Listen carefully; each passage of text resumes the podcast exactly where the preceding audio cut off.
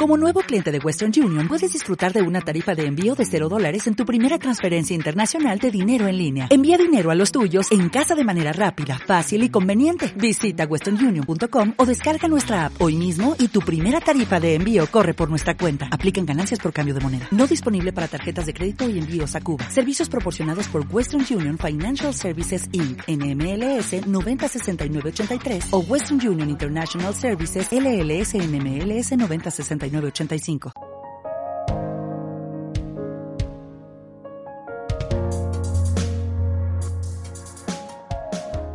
Fotografiando la noche, el podcast enfocado en astrofotografía y astronomía.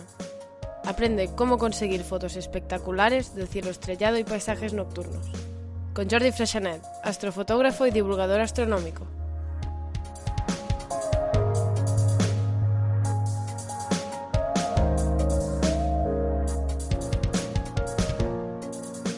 Hola fotonoctámbulos, bienvenidos a vuestro podcast de astrofotografía y astronomía. Este es el episodio 83, entrevista a Mario Rubio.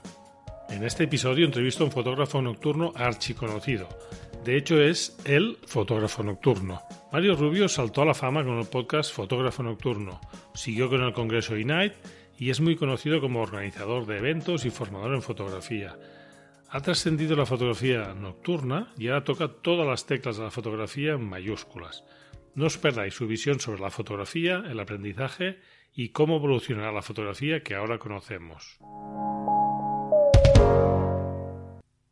Me ha llegado una nueva sugerencia de un tema para el programa. Alberto me propone que hable del analema lunar, un tema complicado, pero no imposible, y pues un buen reto para practicar y conocer mejor la luna, dónde está en cada momento de su ciclo, a qué horas se puede ver. O sea que intentaré prepararme. No aseguro cuándo será, pero me lo pongo en la, en la lista. Y el pasado 14 de septiembre tuvimos una ocultación de Urano por la Luna, al menos en mi ciudad, pero ya sabéis que estos fenómenos se deben comprobar para vuestra localización, igual que los eclipses o el paso de satélites artificiales. Pues finalmente no vi Urano ni con los prismáticos de 8x40, ni evidentemente ni a simple vista. De hecho, estaba muy cerca de la Luna, estaba ya a punto de ocultarse, y se quedó perdido entre la, la zona de luz inmensa de la Luna, ¿no? Quizá con unos prismáticos de 15 o 20 aumentos lo habría visto, pero en cambio sí que la conseguí ver en la pantalla de mi cámara, con un teleobjetivo, y se veía un punto minúsculo de luz al lado de la Luna. Tuve que hacer dos exposiciones, una para captar la luna que no estuviera quemada y otra para con la luna quemada para captar el planeta y después las fusioné en Photoshop. Lo vi como desapareció por detrás de la luna a través de la pantalla de la cámara, ¿eh?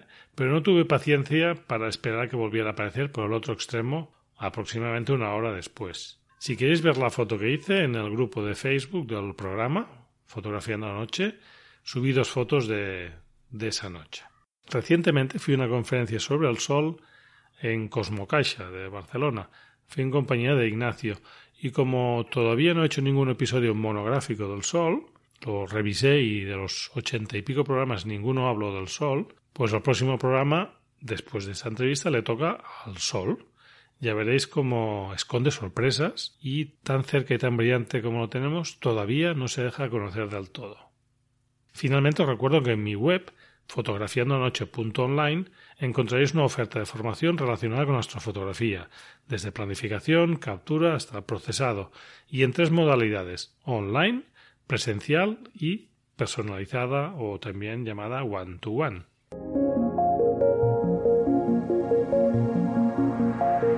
Efemérides.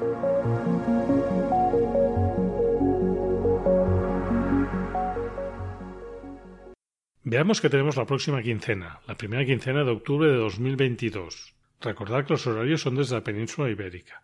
La luna empieza octubre en fase creciente, concretamente el día 3. Pasa por fase luna llena el día 9 y acaba casi en menguante. Tenemos una luna llena para fotografiarla cuando sale por el horizonte y por otra parte las mejores noches para salir a fotografiar un cielo sin luna, un cielo bien oscuro, sean los últimos días de la quincena y mejor alrededor de luna nueva que es a final de mes. Conjunciones interesantes no hay ninguna esta quincena, pero sí que os adelanto ya que hay un eclipse, también se puede llamar una, conjunción, eclipse parcial del Sol. En España sea muy poco vistoso. De hecho, en mi ciudad será, se oculta un 3% de la superficie del Sol casi casi inapreciable y será visible en el noreste de España, pero se verá un poco mejor en, el, en Europa, hacia el norte, y en parte de Asia y de África. Yo quizá lo, si puedo, intentaré usarlo como entrenamiento para fotografía de eclipses, para irnos preparando poco a poco, entrenándonos para los eclipses interesantes del 2026, 27 y 28. De planetas tenemos a Mercurio, que será visible antes de la salida del Sol por el este y alcanzará su máxima altura sobre el horizonte el día 8. También coincide con la máxima separación respecto al Sol. Aún así, está siempre, recordad, muy bajito y difícil de, de capturar o de ver. Venus estará fuera de la vista porque está muy cerca del Sol. Marte sale por el horizonte este al inicio de la noche, pero hay que esperar un poco hasta que gane altura, para que se pueda observar o fotografiar en buenas condiciones. Está en la constelación de Tauro y la estrella más brillante de Tauro se llama Aldebarán, que es una supergigante roja, y tiene un color anaranjado, parecido al de Marte. A ver si sabéis diferenciar el uno del otro cuando os veáis en el cielo. Os daré una pista. Marte es ligeramente más brillante que Aldebarán, está un poquito por debajo y su luz no titila o no parpadea tanto como la de una estrella como Aldebarán. Aunque esto último depende de la noche. Si la noche es estable, las estrellas tendrán poco parpadeo. Y si la noche hay mucha turbulencia atmosférica, pues las estrellas parpadearán mucho e incluso los planetas pueden parpadear un poquito. Pasamos a Júpiter, que está en una posición ideal para ser observado y fotografiado. Hace poco que estuvo en oposición y por eso está tan bien situado. Está en el punto más cercano a la Tierra y de hecho al principio de la noche ya empieza a estar bastante alto y se ve muy bien en el sur. Yo os recomiendo que aprovechéis. Cuanto más alto está un astro en el cielo, más bien lo veremos o lo fotografiaremos, ya que atraviesa menos grosor de atmósfera que cuando está bajo cerca del horizonte. Finalmente Saturno, que este ya no está tan bien situado como Júpiter, estará un poquito más bajo, empieza ya a bajar, perder altura. Pero si aprovecháis la primera parte de la noche, todavía podréis asombraros y emocionaros con la visión de sus anillos. Y está en la constelación de Capricornio. De lluvia de estrellas tenemos las dracónidas, que aparentemente salen de la constelación de Draco. La máxima intensidad será el día 8 de octubre pero coincide casi en luna llena y por tanto los meteoros serán difíciles de ver. Esta es una lluvia curiosa porque tiene unos meteoros muy lentos, solo 20 kilómetros por segundo. Y la frecuencia o la intensidad de la lluvia de estrellas depende de la fuente del autor, pues es entre una, un meteoro por hora y 20 meteoros por hora. Si tenemos en cuenta que la luna no sea favorable, creo que sea difícil ver alguna cosa interesante. Buenos días, Mario. Muy buenos días, Jordi. ¿Cómo estás? ¿Qué tal? Muy bien. Aquí a punto a punto de empezar la, entrevista.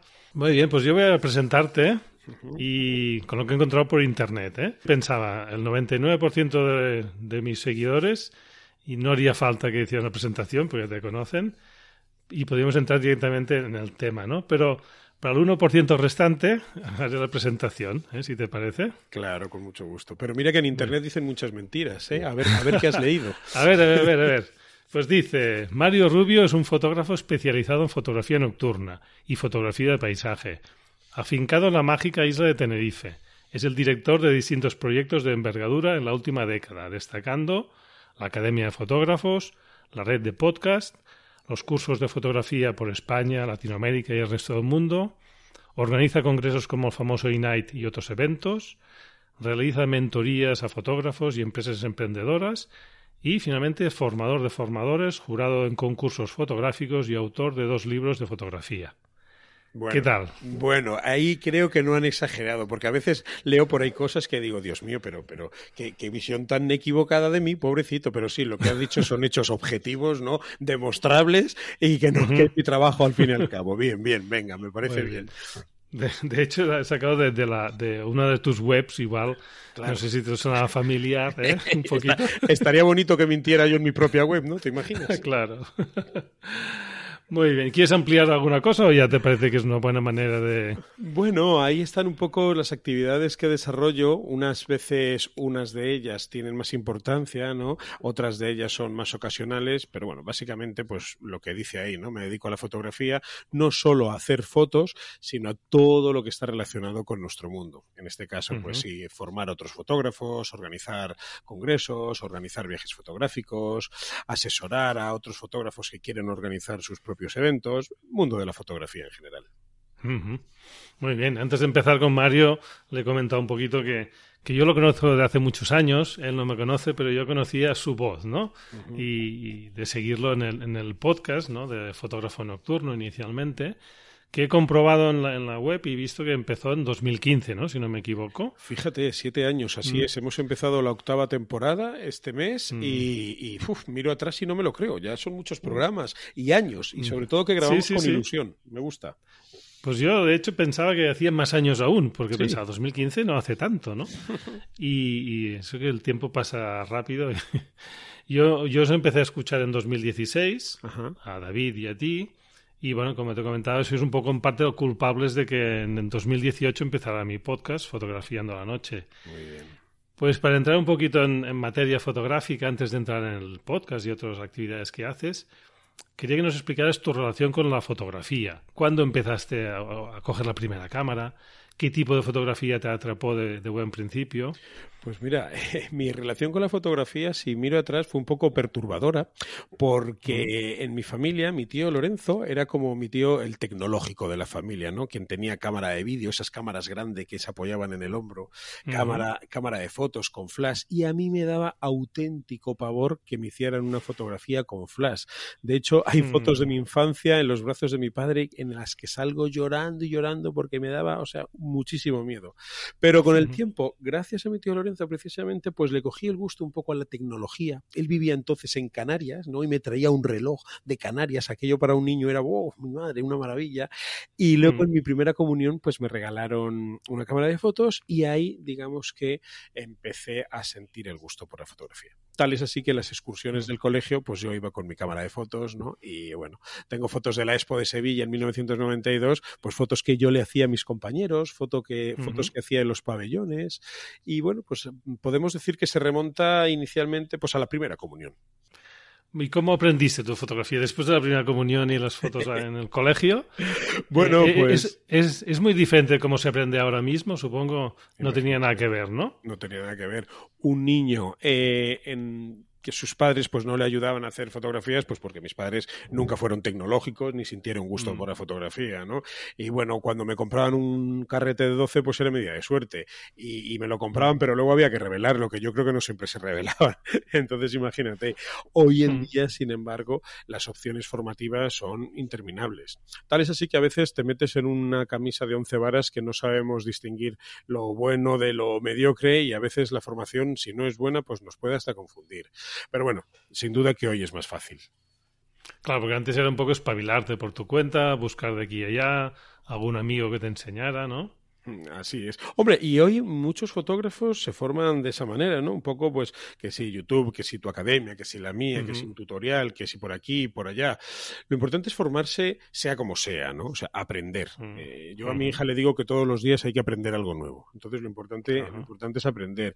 Y si la formación es de calidad y nosotros somos capaces de identificar que es de calidad, pues creo que significa que vamos por buen camino.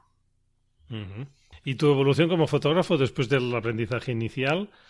¿Cómo la resumirías un poquito cómo, cómo ha ido? Bueno, pues eh, yo digamos que atravieso distintas etapas, ¿no? Mi evolución como fotógrafo, pues bueno, primero sucumbí a los encantos de los colores por la noche, ¿no? El light painting, las luces. Eh, seguí muy de cerca a un fotógrafo californiano, Troy Paiva, con un, que tiene un manejo de la fotografía nocturna y de la iluminación magistral. Me inspiró mucho. Fotógrafos españoles que también me inspiraron mucho, que hacían fotografía nocturna. Y ahí, pues digamos que me entregué en cuerpo y alma a ella. Tal es así que pues no me quiero pasar, por eso me voy a quedar corto, durante tres años publiqué una nocturna diaria. Entonces, publicar una fotografía nocturna diaria es exigente porque no puede salir todas las noches. Bueno, cada uno tenemos nuestras obligaciones. La productividad en fotografía nocturna no es como en una boda, ¿no? Que se disparan miles. Entonces, eh, mi evolución pasó por esa etapa de aprendizaje y de mucho compartir, de hacer muchas fotos, de, pues no te voy a decir casi que no pensar en otra cosa, pero ocupaba un porcentaje alto de mis pensamientos. Luego, con el tiempo, mis fotografías ya pasaron a ser menos coloridas, por así decirlo. Dejé de abusar de los colores, del light painting y me dediqué más a la fotografía nocturna de paisaje, tal cual, ¿vale? Con iluminaciones más sutiles, más discretas, para, con el paso de los años, posteriormente, pues dedicarme más a fotografía de larga exposición usando filtros, donde trabajé mucho, pues en amaneceres, atardeceres, larga exposición diurna. Entonces, digamos que he ido un poco de la noche al día, ¿no? De la fotografía nocturna pura y dura a más fotografía de amaneceres, fotografía de atardeceres, terminando ya desembocando en viajes fotográficos y haciendo pues un poco de todo. Me hace gracia porque tu evolución parece un poco a la inversa. Habitualmente se empieza de día, que es más fácil, ¿no? Sí, puede ser. Y después dices, bueno, voy a probar de noche, esto no me sale nada, está desenfocado. Pues, empiezas a aprender, ¿no? Y tú lo hiciste al revés, ¿no? Es verdad. A la gente que viene a mis cursos, que, que, he tenido he tenido fotógrafos profesionales dedicándose a la fotografía, ¿no? Pues a, a, BBC y cosas así, y por la noche ellos mismos me decían, madre mía, parece que nunca he tenido una cámara en las manos, ¿no? Si no te metes un poco en la fotografía nocturna y trabajar de noche, pues no sabes el intríngulis que tiene. Pero una vez que eres capaz de controlar tu cámara en oscuridad, eh, que entiendes la luz, que sabes solventar los problemas de la escasez de luz, yo creo que por el día las cosas son un poco más fáciles en algunos aspectos. Eh, ¿Qué equipo usas actualmente en tus fotografías? Pues tengo una Nikon Z7, que es mi cámara de referencia. Soy nikonista desde hace un montón de años, mm. porque bueno, para mis necesidades funciona muy bien y mis objetivos pues van desde el angular de 14 milímetros hasta el 200 milímetros, eh, lo que se le llama la Santísima Trinidad en el argot. 14, 30, 24, 70 y 70, 200. Muy bien, sí, sí. Perfecto. ¿Y cómo, cómo te planteas una, nueva fotografía? ¿Planificas todo antes de salir de casa o dejas una parte a la improvisación o a la exploración de la localización a ver qué, qué encuentres allá? Pues mira, como ahora lo que más hago son amaneceres y atardeceres, eh, miro un poco la previsión de altas nubes que decirme garantizan sería un poco atrevido, ¿no? Pero vamos, que se supone que puedo tener un cielo bonito. De tal manera que, bueno, si consultando eh, la previsión meteorológica y ya pues un poco con el ojo que uno ha ido desarrollando estos años, ah, pues yo creo que esta tarde, pues yo creo que mañana por la mañana, ahí, ahí es como lo, como lo hago. Y luego, por ejemplo, pues mira, hace horas que he llegado de Islandia, ya la experiencia te va diciendo cómo solventar situaciones en las que la luz no juega a tu favor, ¿no? pues bueno, eh, qué sé yo, trabajando pues en, clave alta o trabajando con desenfoques o trabajando de la manera que sea. el fotógrafo tiene que tener herramientas para sacar adelante su fotografía cuando la luz no juega a favor. Y adaptarte un poco, como decimos, a la localización o a las circunstancias, ¿no? Por supuesto. Por ejemplo, en mm. sitios que están pues a rebosar de gente y tú quieres hacer tu foto, bueno, cuando, cuando vas a un sitio y está a rebosar de gente, si la mm. gente te estorba, es que vas a hacer la foto que está haciendo todo el mundo. ¿no? Si eres capaz que en un sitio con mucha gente, la gente no te estorbe, es que a lo mejor vas a hacer algo distinto. Eso es, yo, yo a mí mismo digo, mm. te está estorbando la gente, esta foto ya está hecha, o sea, no estás inventando nada. Búscale las mañas para que la gente no te estorbe. Muy bien, buena, buena idea, sí, sí. Y de, de fotografía nocturna, eh, yo a veces me pregunto, ¿qué tiene la fotografía nocturna para que despierte tanto interés y pasión de, de nuevos fotógrafos cada día? ¿no? Porque yo creo que actualmente hay mucha gente que está subiéndose al carro ¿no? la pues es fotografía que nocturna. En, nuestra disciplina nunca ha dejado de sumarse los adeptos, o sea, cada vez hay más, no es algo que vaya por rachas, ¿no? Siempre hay gente que se suma a la fotografía nocturna. Y yo creo que lo que tiene es el factor sorpresa. El factor sorpresa de que no sabes exactamente cómo va a terminar siendo la fotografía. En un estudio, eh, qué sé yo, haciendo desde naturaleza muerta a un retrato, pues bueno, más o menos tú controlas la luz, controlas el objeto o la persona, pero caramba, en fotografía nocturna hay muchos aspectos que se escapan a nuestro control. En la larga exposición entran en juego, pues, una, desde una estrella fugaz, eh, el movimiento de las nubes, tu propio uso de la luz en la escena. Entonces, como no sabemos muy bien qué va a pasar y lo que suele pasar por la noche el resultado suele ser atractivo, creo que ese es mm. el gancho, ¿no? Que la gente dice, ¡ah! qué cosa tan bonita he creado, ¿no? Con cierta facilidad. Es un poco la emoción de, mm. ver el resultado final y ver qué saldrá, ¿no? Muy bien. Sí, sí, hay fotografías que quizás no te dan estas este suspense, digamos. ¿no? Eh, sí, sí, suspense, yo, creo que lo define perfectamente, ¿no? No saber la mm. incertidumbre de qué va a mm. pasar. Y cuando ves el resultado y te llama la atención y entonces te estrujas un poco el cerebro para que el siguiente resultado sea todavía mejor, ahí es donde te enganchas. Y hablando ya de fotografía en general, ¿qué crees que debe tener una fotografía para despertar las emociones del, observador? ¿no? ¿Qué capta más la atención? ¿La técnica, la composición, la intención, el mensaje? Jo, pues es que sabes qué pasa, que hoy en día, por lo menos en el círculo en el que yo me muevo, y, y está feo esto que voy a decir casi, por desgracia parece que solo nos fijamos en el color, en la nitidez, en lo remoto que está la, la localización, ¿no? Quién se ha ido más lejos, eh, quién tuvo... Voy a hablar de aurora boreal porque como acabo de aterrizar de Islandia parece que es lo que tengo más fresco, ¿no? Sin embargo, sin embargo, no necesariamente tendríamos, deberíamos fijarnos en eso, ¿no?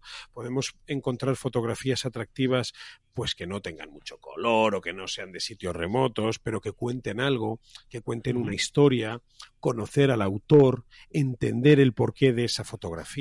Creo que hoy en día acariciamos la fotografía por arriba, pero no miramos dentro de la fotografía. Y eso nos lleva, ojo, y digo nos, el que, me pongo aquí en primera persona, eso nos lleva a hacer fotografías muchas veces postales, eh, que pueden ser muy bonitas, cuidado, pero sin mucha alma sin mucha alma. En una de las últimas charlas que di en, en, Fotosoria, precisamente hablé de eso, ¿no? Si las fotos que hacemos son meras postales o si hay algo o bien del entorno o bien nuestro la propia fotografía. Y animaba a los fotógrafos que había allí a que hicieran un ejercicio de reflexión de el día que te mueras, ¿por qué te recordarán como fotógrafo? O sea, ¿qué hiciste? ¿Qué legado has dejado? ¿10 millones de fotos bonitas o fueron un paso más allá? ¿no? Y ahora creo que estamos acariciando a la fotografía por arriba sin meternos en ella. Ese es el sentimiento que tengo recientemente. Mm. Incluso desde el punto de vista del, espectador, si tienes que dedicar tiempo, igual no tienes tiempo, no tienes ganas y, hacer una mirada superficial mm. es mucho más fácil y más, más típico, ¿no? Lo que actualmente vemos, ¿no? En todos sitios. Correcto. Nos ayudaría, por ejemplo, ir a exposiciones, conocer la vida de los autores. Una vez que conoces la vida del autor, entender la obra, ¿no? Hay mucha gente, muchas personas que van a ver exposiciones y no, bueno, más, más bonita, menos bonita, ¿no? Pero se quedan en lo superficial. Si conoces la vida del autor, lo contextualizas, entiendes qué pasaba en ese momento y ves su obra, a lo mejor esa foto que a priori no te dice mucho empieza a tener un significado más intenso para ti. Entonces, lo que nos falta es profundizar un poco en la fotografía. Exacto. Antes has hablado de auroras. ¿Qué tal os ha ido por Islandia? ¿De, nubes y de auroras? Bueno, pues puedo decir que este año ha sido de los que mejor tiempo hemos tenido. Eh, sí, o sea, tal es así que hasta hemos estado en manga corta, con eso te digo bastante. ha sido algo insólito. Eh, hemos tenido buen tiempo, ha llovido porque en Islandia siempre llueve, ¿no? Eh, pero bueno, también hemos tenido cielos azules. Digamos que los primeros días estuvieron un poco grises, el resto de la semana con muy buen tiempo, incluso de manga corta en alguna ocasión.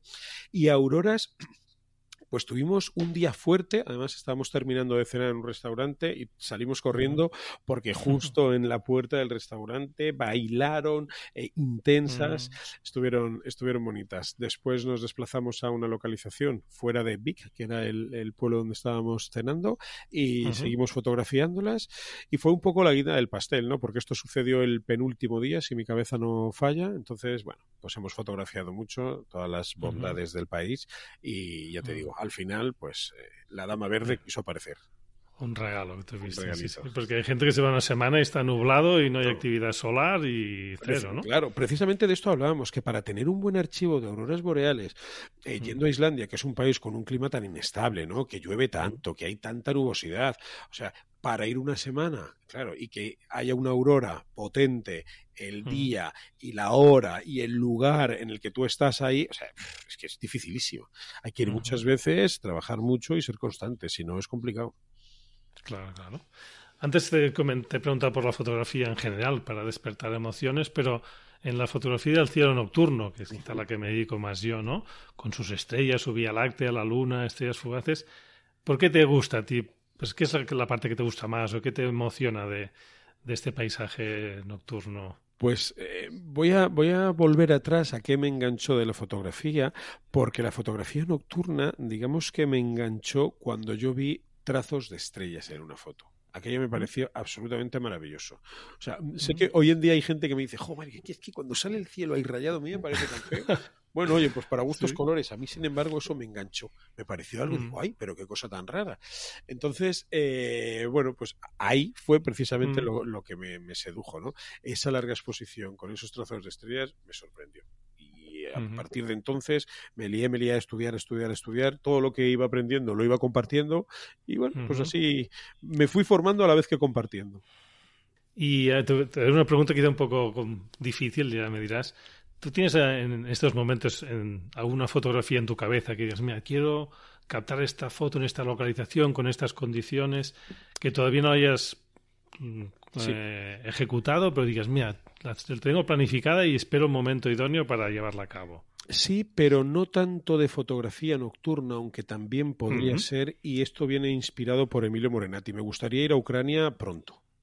Me gustaría ir a Ucrania pronto. Me inspira muchísimo el trabajo de Emilio Morenati y, me gustaría ir a Ucrania pronto para, para fotografiarla.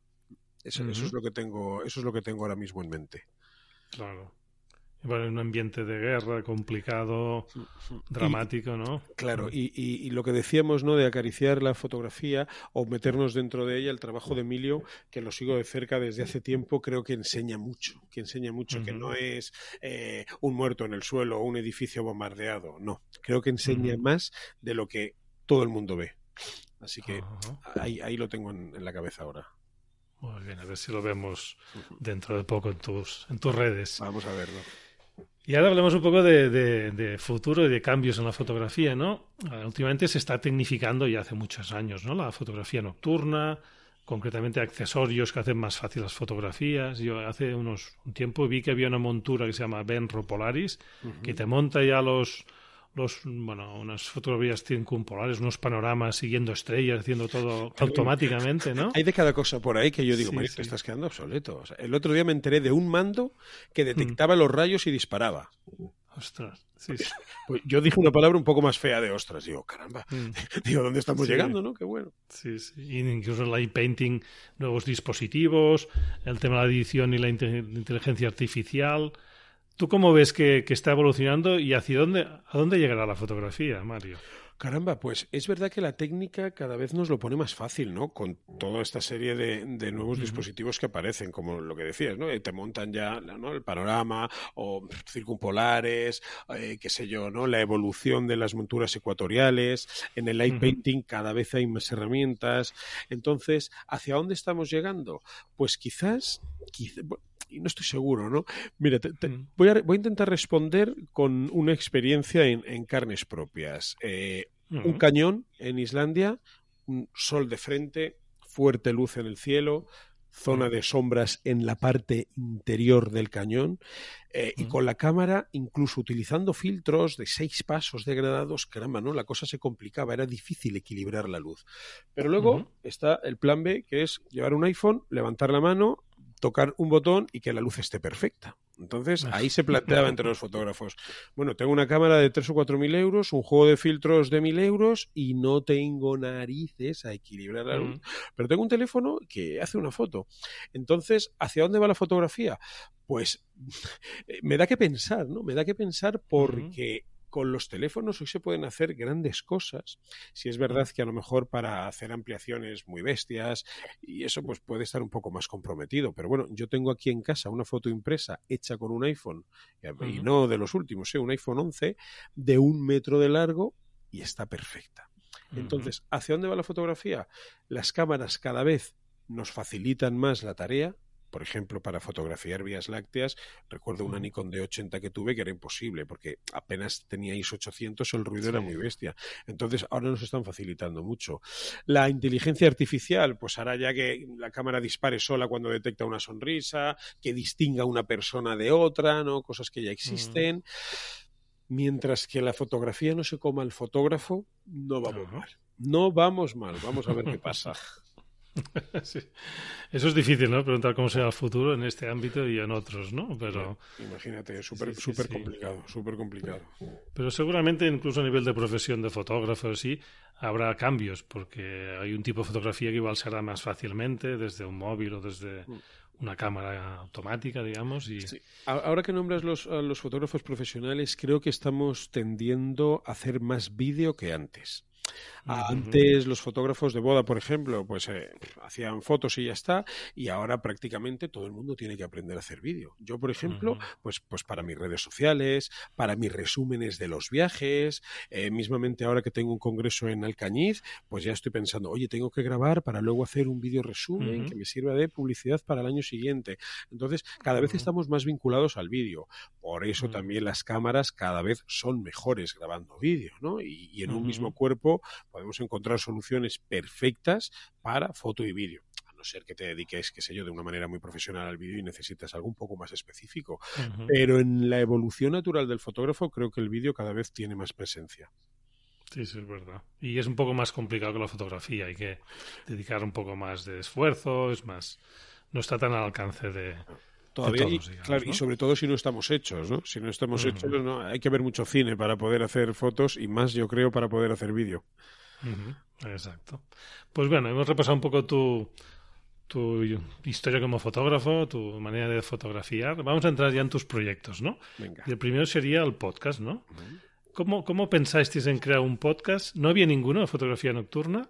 ¿Y cómo fue la acogida? Es decir, desde el momento que se publicó, ¿Fuisteis bien acogidos y, subió rápido el podcast? Pues, pues qué buena pregunta. Bueno, lo del podcast surgió como la típica frase esta de dos amigos en la discoteca de que no me atrevo, sujétame el cubata. Pues, pues exactamente mm. igual. Yo apenas consumía podcast en 2015 y me dijo. David, oye, si hacemos un podcast? Podcast podcast vamos a hacer. Digo, pues venga, dice, sí, nos grabamos charlando. Eh, pues ya está. Ahí nos pusimos a grabar y al principio no era muy formativo, ¿no? Un poco casi grabamos mm. cualquier cosa. Y, mi amigo Enrique, eh, el director de la revista Fotógrafo Nocturno, me decía, mm. él me, llama Pichón, me decía, Pechón, o sea, si tú te estás tomando un café con un amigo, a la gente le importa tres narices. Yo haría tus, tus podcasts formativos. Y aquello mm. me hizo dar un giro de 180 grados al pensamiento sobre el podcast y ya empezamos a abordar distintos temas de fotografía nocturna, ¿vale? Sobre si tuvo buena acogida y empezó a subir, pues mira, déjame decirte, y este dato, que, que lo tengan en mm. cuenta los nuevos podcasters, porque de cinco años yo creo que he empezado a tener buen feedback o que empecé a tener buen feedback, bueno o malo, feedback. Pues, pues allá a los tres años, a lo mejor, ¿eh? Ah. O sea, yo, nosotros grabábamos un montón y teníamos la sensación de que no se escuchará a alguien. Luego las estadísticas que arrojan las plataformas de podcast no son muy claras, no hay 20.000 mil historias por ahí. Entonces David y yo, como nos lo pasábamos bien, ¿no? Íbamos generando material, pues seguimos con la tarea adelante, pero es ahora, por ejemplo, cuando más feedback tengo. El, ay Mario, te escucho, me los he oído todos. En un podcast dijiste, o fíjate, tú mismo al, principio de la entrevista, oye, pues los escucho desde 2016. Y digo, fíjate Mario, o sea, la gente te escucha. Pero hay, había gente, ¿no? Había gente ahí, ¿no? Pero el podcast es algo que me parece muy unidireccional. Por ejemplo, si publicas una, una, foto en Instagram, pues al menos está el me gusta. Y tú puedes decir, vale, pues la han visto tantas personas, hay algún comentario, pero en los podcasts no tenemos costumbre, de hecho yo ahora consumo muchos podcasts y no tengo mm. costumbre de responder, de escribir en los comentarios. Entonces digo, mm. caramba, estos podcasters no saben mm. que yo soy un fiel seguidor, ¿no? Pues porque no me pronuncio. Y, lo mismo, pues entiendo que pasará conmigo. Hay un montón de gente que puede escucharnos, pero que no se pronuncia y eso te deja una sensación un poco de vacío. Pero ahora que ya han pasado, pues esos, esos siete años y me encuentro con mucha gente en mis viajes, jo, Mario, pues yo te mm. escucho, pues yo escucho, pues yo los he oído todos, o, o, aquel no me gustó nada, o este me encantó. Entonces es una cosa en el largo plazo, ¿no? O sea, los resultados, el feedback de la gente, al menos a David y a mí, nos ha llegado en el largo plazo. Sí, sí, no, no es inmediato, no. Pero no, para nada. yo creo que teníais más seguidores de los que pensabais inicialmente ya. Pues proba- probablemente, probablemente hay, hay gente ahí que nos escuche, sí. Bueno, habéis seguido con el tema podcast hasta que habéis diversificado y creado una red de podcast de la academia, ¿no? Explícanos un poquito esta red de podcast. Pues bueno, eh, como tú bien has dicho, al principio era el podcast de fotógrafo nocturno donde hablábamos de fotografía nocturna. Pero claro, después de tres años hablando de fotografía nocturna y de repetir temas porque eran de interés del público, llegó un momento que dijimos, "Pff, tenemos que abrir. Bueno, tenemos que abrir, o sea, nos fuimos abriendo solos porque tenemos muchos amigos fotógrafos y no solo de la disciplina de fotografía nocturna. Tenemos eh, retratistas, gastrofotógrafos, eh, pues qué sé yo, de paisaje, mm, reporteros de guerra incluso. Fuimos invitando a estos fotógrafos al podcast y nos dimos cuenta que era la evolución natural de fotógrafo nocturno. ¿Por qué? Yo cambié mi fotografía nocturna, ya me iba más a paisaje, ya al podcast venía gente que no solamente era de fotografía nocturna, sino de otras disciplinas, y me di cuenta que podía crear algo bueno, pero más general, no solo del nicho nocturno. Y esa fue Ujú. la evolución natural de fotógrafo nocturno al podcast de la Academia de los Fotógrafos, y luego pues abrí la Academia de Fotógrafos. Paralelamente, otros fotógrafos que se sentían cómodos haciendo podcast, ¿no? Pues, eh, oye Mario, yo quiero hacer un podcast, ¿cómo lo hacemos? Y yo, para darles visibilidad y a la vez nutrir mi red de podcast, pues les brindaba que formaran parte de nuestra red, pues simplemente pues estando ahí con nosotros. Eh, han pasado unos cuantos, muchos lo han dejado, porque claro, la constancia del podcast, tú mismo lo decías al principio, o sea, Ujú. esto da Sí, curro, da curro en el Sí. sentido que tienes que tener la idea, tienes que estar motivado, o cuando uno se pone frente al micro, frente a la cámara, pues tiene que hacerlo con gusto. Y para que un Ujú. podcast triunfe, hay que ser constante. Si no Ujú. eres constante, o sea, te- es, que, es que entonces sí que no te escucha nadie. Y bueno, pues hemos tenido buenos podcasts que unos han durado, otros unos han durado más, otros han durado menos, pero bueno, ahí están y permanecen dentro de la red para la gente que quiera escucharlos. Hablando de, de podcast y micrófonos que tenemos delante tú y yo, tú, además de fotógrafo, yo creo que te encuentras en tu salsa con un micrófono delante y con un público, ¿no? Visible o no visible, ¿no? Sí, me Eh, gusta yo mucho. creo que es un punto, un punto fuerte tuyo, que además de fotógrafo eres un gran comunicador, ¿no? Y eso, eso Me- facilita mucho, ¿no? Me- Sí, me encuentro muy cómodo con, con el micrófono. Quizás yo soy maestro de profesión, entonces haber enseñado a niños pequeños, y hoy en día mi hija, que tiene tres añitos, eh, haber enseñado a niños pequeños, pues te hace tener que explicarte sí o sí y hacer las cosas lo más sencillas posibles. Entonces, Ujú. bueno, eso creo que me ha ayudado mucho. Y luego, como siempre, Ujú. bueno, la parte do- vo- eh, docente es vocacional. La parte fotográfica es pasional, pues ahí se juntan ambas cosas y bueno, pues hace que aquí estemos con casi 600 programas de podcast. Claro. Porque tú antes, antes de empezar con el podcast ya hacías formación, ¿no? De fotografía. Sí, Te sí. paseaste por toda España, por otros países también, ¿no? Mm, correcto. Y eso antes de ser conocido como fotógrafo nocturno, ¿no? Bueno, de- un poco de manera paralela. O sea, a mí cuando la Mm. gente empezó a conocerme como fotógrafo nocturno era porque era el foro de Niconistas en aquel entonces, ¿no? Pasé Ah. mucho rato en el foro de Niconistas, en otro foro que se llamaba Noctámbulos, aprendí mucho y, y gasté muchísimas horas, o invertí, mejor dicho, que gasté. Invertí muchas Ujú. horas ahí. Y luego los cursos que hice, pues por todas las provincias de España. Mm. fueron viniendo poco a poco. O sea, yo nunca dije me quiero Mm. dedicar a la fotografía o tengo que ir a dar cursos a toda España o a... No, o sea, las cosas fueron surgiendo y cuando me las encontré delante aproveché las oportunidades que se presentaron y por eso he, he hecho tantos cursos y de hecho sigo haciéndolos. Y ya que te- ya eres, eres un experto formador, ¿qué recomendación darías a una persona que, que le atrae la fotografía, pero no sabe ni cómo empezar, qué cámara comprar, cómo aprender? ¿Tú qué, qué consejos le darías así para empezar, a dar el primer paso? Pues el primer paso no es lo primero que tiene que hacer, el, pero, pero sí sería, lo primero que le diría es, no puedes estar toda la vida aprendiendo técnica. Yo tengo alumnos en los cursos que a lo mejor vinieron en 2012, en 2013, 2015, 2018, 2020, 2022 y me siguen diciendo, Mario, esto de la hiperfocal a mí no me sale. Me cachis en la más serena. Si estuvimos juntos en Belchite hace 10 años y yo lo expliqué y todavía seguimos así.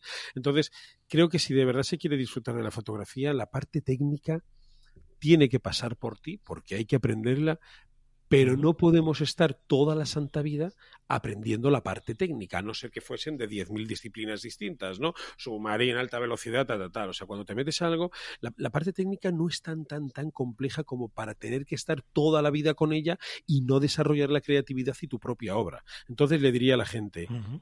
aprende la técnica pronto para tener tu estilo y hacer cosas nuevas. Ese sería el primer consejo. Aprende la uh -huh. técnica pronto uh -huh. para desarrollar la creatividad, ¿no? Y además que sean conscientes que la parte técnica se puede aprender pronto, porque a lo mejor somos nosotros los formadores quienes lo estamos haciendo mal, ¿no? Y parece que hay que estar toda la vida aprendiendo la técnica. No, no, se puede aprender pronto y luego ampliarla, pero la gente se ofusca en solamente aprender técnica. Y, y, además creen que lo hacen bien, porque se apuntan a un curso, se apuntan a otro, pero no desarrollan su creatividad y no generan una obra propia. Entonces, lo primero que le diría es, la técnica es la antesala, no lo primero, los cimientos. Y hay claro. mucho que construir, que eso está dentro de mm. ti, no en F5.6, 6800. Mm. Eso lo dejaría un poco en la mente del que va a empezar. Y luego, pues bueno, pues el equipo, dependiendo de lo que vayan a hacer, pues intentaría asesorarle de la mejor manera posible. No es necesario gastarse mucho dinero para poder hacer buenas fotos, por supuesto. No. Y hoy en día menos aún, ¿no? Porque hay mucha variedad de cámaras, las más baratas, más sencillas, ya tienen muchos muchas utilidades que antes no tenían, ¿no? Sí, sí, eso es, eso es. Con, con un equipo eh, de una gama media pues, se pueden hacer. Mata el indio y no la flecha. O sea, es el fotógrafo uh -huh. y no la sí, cámara. Sí, Aunque una buena cámara ayuda según para qué cosas, lógicamente. Sí. Pues va, hablando de formación, mmm, el, la Academia de Fotografía, ¿no? Que es que hace que quizá un año, un año y pico o dos, ¿no? Que lo empezasteis, ¿no? Bueno, empezó justo ah. antes de la pandemia, empezó en noviembre ah, de 2019. Empezó en ah, noviembre mira, pues de 2019. Ahora ya ahora es nuestro cumpleaños, cumplimos tres años. en breve. Felicidades. pues ¿cómo, cómo ha ido la Academia de Fotografía? Eh, ha crecido bastante, ¿no? Es un, está en expansión continua, ¿no? ¿Cómo, cómo nos explicarías un poquito la, vuestra academia, no? Bueno, pues la academia es un sitio donde todo el contenido fotográfico eh, se puede filtrar fácilmente por temáticas, por profesores y por nivel.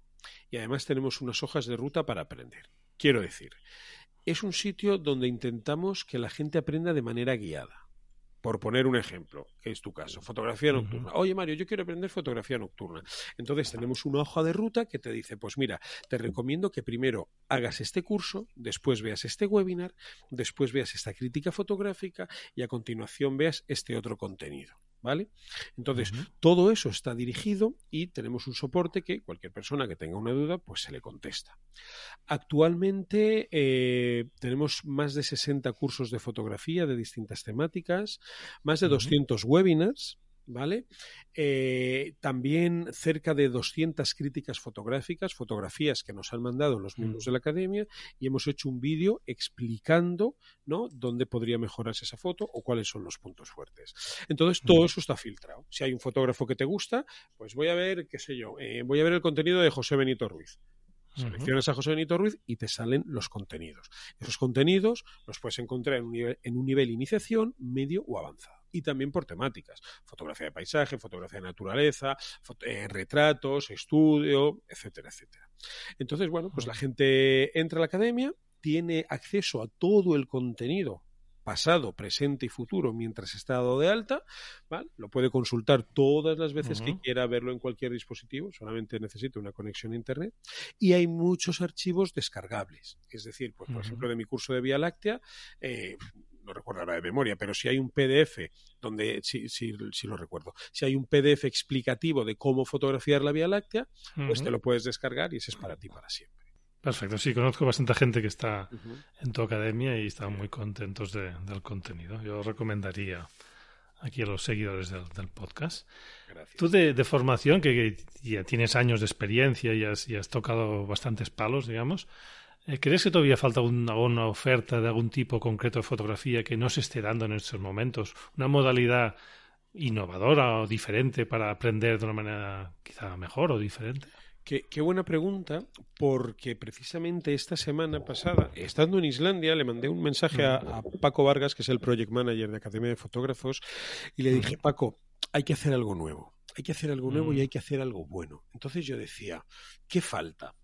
Tengo, tengo varias ideas de cosas, de hecho una de ellas la voy a poner en, en funcionamiento ya, pero yo le voy a preguntar a mi comunidad, le voy a preguntar a mis seguidores, a la gente que está escrita en mi newsletter, les voy a decir, ¿qué creéis que falta en España, o en España o en el mundo, ¿no? sobre fotografía? Y me refiero a eventos, a formación, a experiencias, a algo que no esté hecho, ¿no? Claro, yo puedo pensar mucho, pero yo soy yo y mi cabeza da para lo que da y no da para más, ¿no? Entonces, voy a lanzar esto, en, voy, a preguntar en voz alta a todo el mundo y con todo el feedback que obtenga, voy a filtrar un poco para ver por dónde van los tiros y cuando ya tenga más o menos no sé, dos, tres, cuatro, cinco temáticas, voy a volver a preguntar porque creo que yo tengo los medios técnicos y la capacidad para montar algo grande, pero claro, las ideas, eh, entre todos pensamos más. Entonces ahora, a tu pregunta de qué falta, pues no lo sé, pero pretendo enterarme pronto. Y cuando lo sepa te lo diré. pretendo enterarme pronto. No, lo cierto es que en cualquier disciplina siempre aparecen cosas nuevas, nuevas maneras de, de afrontar pues un aprendizaje o unas herramientas que te ayuden o cualquier cosa ¿no? que pueda ser novedosa. ¿no? Va, vamos a congresos, va, que también es un, área que has trabajado mucho últimamente. Congreso INAIT empezó ya hace bastantes años, ¿no? Hemos hecho el décimo aniversario este El décimo ya, wow. Sí, sí. Y bueno, cuando empezaste supongo que era un planteamiento diferente del actual, ¿no? Era quizá más, más de voluntariado, más así, con menos medios, ¿no? Y ahora mismo, las próximas ediciones ¿Hay alguna, alguna idea que, queréis implementar que nos puedas explicar? Por ejemplo, el año que viene haremos esto que no hemos hecho nunca o añadiremos tal cosa. Pues, pues es que sabes qué pasa, que mira, hemos mm. hecho online, hemos hecho presencial, hemos hecho teórico, hemos hecho práctico, hemos hecho talleres, hemos, hemos hecho, por hacer, hemos hecho hasta larga exposición, hemos hecho hasta fotografía nocturna de día, que tú dirás, estás loco, ah. pues hemos hecho fotografía nocturna de día. Entonces, es, que, lo que te digo, o sea, necesito preguntar a la gente, oye, ¿qué queréis? Porque a mí ya eh, se me acaban las ideas a veces. Y, por ejemplo, también, hablando de congresos, me cuesta traer gente nueva. Porque, ah. a ver, los que llevamos ya muchos años, yo se lo digo cariñosamente a, ah. los míos, digo, estamos más vistos que el TVO ya, o sea, la gente ya nos va a aborrecer, ¿no? Entonces vamos tirando ahí de gente, de fotógrafos nuevos y, a veces en los congresos a mí me cuesta encontrar, y hay mucha gente buena, ¿eh? Pero me, me cuesta innovar porque para los congresos que yo organizo busco un perfil de alguien que tenga buenas fotografías, sea buen orador, le guste compartir o sea, hay, mm. si, si, tienes unas fotos muy buenas, pero no saben explicarte, me cachis en la mar. Si te explicas muy bien, pero las fotos son mediocres, me cachis en la mar. Entonces, siempre ando buscando ahí, el dando oportunidad a todo el mundo, lógicamente, ¿no? Pero que tenga buen trabajo y que lo cuente con entusiasmo, que lo cuente bien. Y bueno, pues en esas andamos ahí. Hago un llamamiento aquí a, a, los fotógrafos que, que, tengáis un buen trabajo y que queráis explicar lo que no temáis subiros a un escenario, venir al podcast, pues oye, mi casa, mi mi, academia de fotógrafos y las posibilidades que yo tengo de organizar congresos está abierto a todo el mundo. Así que cualquiera que quiera, que, se atreva, que me contacte, que le buscamos un huequito por ahí rápidamente. Vamos al tema de, literatura, ¿eh? de estos libros. Tienes dos, ¿no? El fotógrafo en la noche y cómo vivirte la fotografía. Yo me imagino, porque nunca he escrito un libro, ¿eh? pero que debe dar mucho trabajo escribir un libro, ¿no? ¿Y, te, da, te ha recompensado el esfuerzo? ¿O cómo lo has vivido? Pues escribir, o sea, escribir un libro es difícil. Y cuando no eres escritor, como mm. soy yo, es casi, o sea, un, atrevimiento. es casi un atrevimiento. A ver, mira, el libro El fotógrafo de la noche me ha dado infinitas satisfacciones. O sea, me ha, me ha abierto puertas, me ha dado la posibilidad de conocer a muchas personas, he sido invitado en muchos sitios. El libro Fotógrafo de la Noche me ha dado muchísimas, muchísimas alegrías. Un libro puramente de técnica, puramente de técnica, cómo hacer fotografía nocturna, sin más. Eh, se imprimieron y vendieron 5.500 ejemplares. Después, eh, ahora mismo existe en versión digital. Y bueno, eh, me gustó mucho la experiencia. Fue una experiencia dura, porque yo tenía días que decía, Mario, esto, es, o sea, esto no vale ni para un Word. O sea, esto tú lo tiras a la papelera de reciclaje y, después lo borras.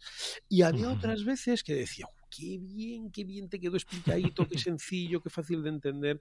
Entonces, atraviesas ahí un vaivén de olas que te, te dejan un poco la deriva. Pero bueno, luego, oye, pues cuando se vendió una primera edición, segunda, tercera, cuarta, quinta, hoy en día versión digital, y bueno, pues el feedback es bueno, siento mucho, mucha recompensa.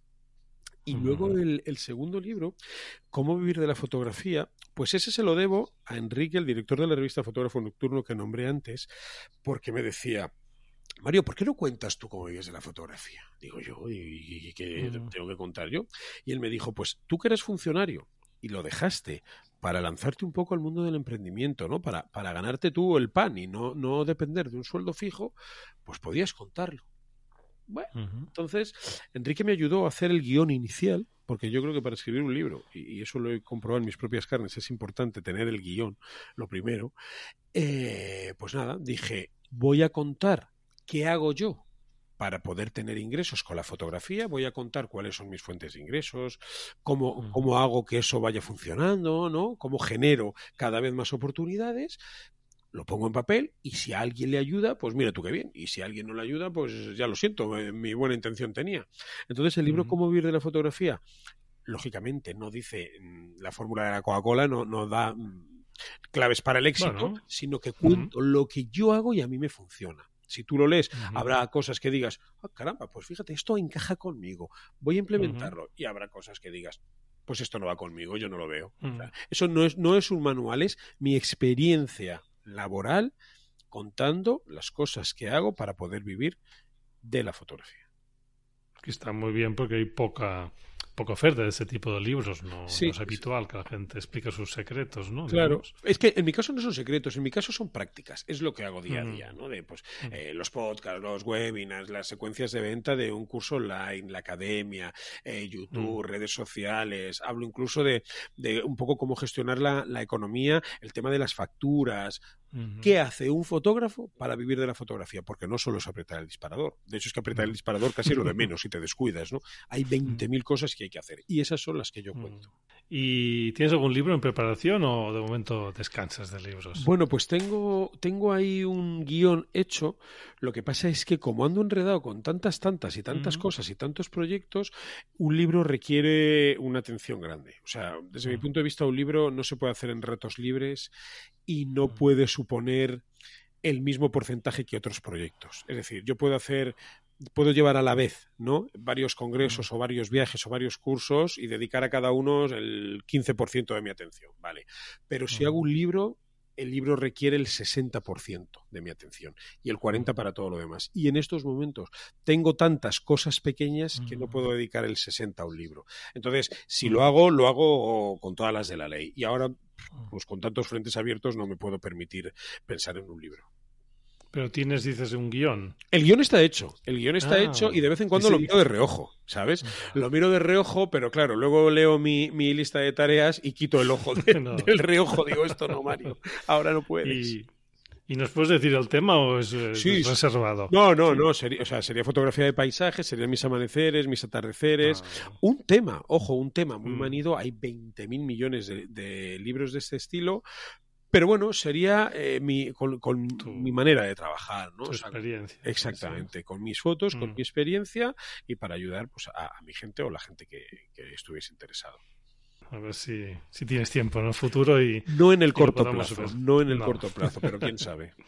Sí, sí, yo alguna vez me lo he planteado y he pensado, uff, no, solo me faltaría esto.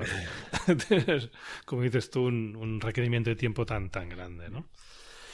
Pues de, de, proyectos así que tengas ahora para los próximos días, alguno que nos quieras comentar, algún congreso, alguna cosa que digas, mira, que, que nuestros pues, oyentes puedan estar bueno, interesados. En el, en el corto plazo, así en, el, en, lo más inmediato, tengo el congreso de Alcañiz, eh, el fin de semana siguiente, ¿vale? Es el segundo año que lo hacemos, basado en fotografía de paisaje y fotografía nocturna principalmente con ponentes de primer orden como Eduardo Blanco Mendizábal, como David García Castán. Bueno, eh, hay un elenco ahí bueno de fotógrafos. Tenemos, eh, lo voy a decir de memoria, espero no equivocarme, siete ponencias y ocho talleres. También habrá Sigma España, va por ahí, hay una zona de, una pequeña zona de stands comerciales. El Ayuntamiento de Alcañiz apuesta por este congreso, es el segundo año que lo hacemos y bueno, pues creciendo poco a poco. Eso en, en, lo, en lo, inmediato. Eh, también tengo un curso de fotografía nocturna en Eh, que bueno, será el número, pues a lo mejor el número 20 que hago allí. Todos los años voy al menos dos veces. Un curso que gusta mucho porque Belchite es muy fotogénico, también con una historia importante que contar y y eso lo tengo en el mes de octubre. También hago otro curso con mi compañero de podcast, David Gámez, 100% práctico en Madrid. Durante el día, es, de un día, durante el día David explica el uso del flash y el manejo de la luz en exteriores con dos modelos que vamos a tener. Y luego para el atardecer eh, ya hacemos un poco de fotografía de paisaje urbano en, en Madrid Centro y hacemos un pequeño photowalk para el centro de Madrid también para hacer fotografía nocturna. Eso así en el corto plazo. Y después, pues en febrero tengo eh, Canarian Photo Week, que es un evento de, fotografía que dura una semana en Lanzarote. Eh, repito, Islandia en marzo. Publico Nueva York también para 2023 en breve. Y bueno, pues más cosas que van saliendo por ahí. Vale, muy bien. Un programa atractivo, ¿no? no me aburro. No, no, sí me imagino ya. Muy bien, ¿y dónde te pueden encontrar los, los seguidores del podcast? ¿En redes sociales o para contactar contigo, para seguir las actividades que vas pues, organizando? lo más fácil es suscribirse a mi lista de correo. Nosotros solemos mandar un, un, email. Hay semanas que diario, hay semanas que, que, no al día. Y en esos emails, pues informamos de los webinars que hacemos, los podcasts que hacemos, las actividades que hacemos, los nuevos contenidos que tenemos en la academia. Entonces, lo más fácil, por ejemplo, es suscribirse a los webinars, que es gratuito. Te dejaré el enlace en la descripción de tu podcast ah, para que la gente se pueda apuntar. O en redes sociales, Mario-Rubio es en Instagram, que es ahora la que más en auge está. Y bueno, cualquier persona que quiera contactarme, para postularse como ponente o para charlar o para cualquier cosita, pues en mario arroba fotógrafonocturno.com será un placer, será un placer charlar. Perfecto. Pues bueno, está llegando al final la entrevista. No sé si hay algún tema que te gustaría explicar que no te haya preguntado o, ¿O ellos saliendo un poquito todo? Bueno, yo creo que ha, sido bastante... No, hemos tocado desde cómo empezamos a mm. hacer fotografía, mm. porque era fotografía nocturna, el tema de los congresos, de los libros, de los viajes, los cursos. Hemos tocado todo. Felicitarte mm. a ti por tu podcast también. Y, bueno, en, mi casa tienes tu casa, así que, mira, ¿sabes qué te digo? Que te voy a entrevistar yo a ti en mi podcast, hombre. ¿Me ah, has entrevistado a Mira. Pues yo te voy a entrevistar a ti en breve, ¿te parece? Pues me parece muy bien, sí, sí, sí. Fantástico. Buena idea. Y lo de la casa ya me lo apunto, ya te diré la fecha que vendré. Ah, no, es, es, broma. Ya me gustaría ya, Canarias, hace, hace años que no voy, pero cuesta a veces. Oye, pues tienes unos, tienes unos cielos aquí magníficos, ¿eh? Yo sí, me ya a lo sé, ya lo sé, ya lo sé, ya lo sé. Pues muy bien, eh, Mario, muchas gracias por dedicarnos tu tiempo. Te deseo mucha suerte en tus proyectos de futuro, los que nos has explicado y los que seguro que saldrán próximamente y bueno, que nos sigas ofreciendo sorpresas, nuevos productos y todo lo que todo lo que pueda venir. Muy agradecido, Jordi. Me siento halagado porque me hayas invitado, eh, te lo agradezco mucho y bueno, espero, bueno, pronto pasarás por el podcast de la cadena. Así la gente también que, te conozca a ti allí. Perfecto, pues nos vemos pronto. Un abrazo. Hasta pronto, Mario. Hasta, luego. Chao. En las notas del programa encontraréis los enlaces comentados. Podéis dejar comentarios en iVoox, en iTunes, y os agradeceré si ponéis un me gusta y os suscribís si no lo estáis ya. También en la web del programa, en el grupo de Facebook o por email en el correo info arroba fotografiandolanoche.online. En las notas del programa encontraréis los enlaces para comunicaros conmigo. Si queréis compartir una foto vuestra lo podéis hacer en el grupo de Facebook o bien en Instagram poniendo hashtag fotolanoche. Hasta el próximo programa, que tengáis cielos despejados.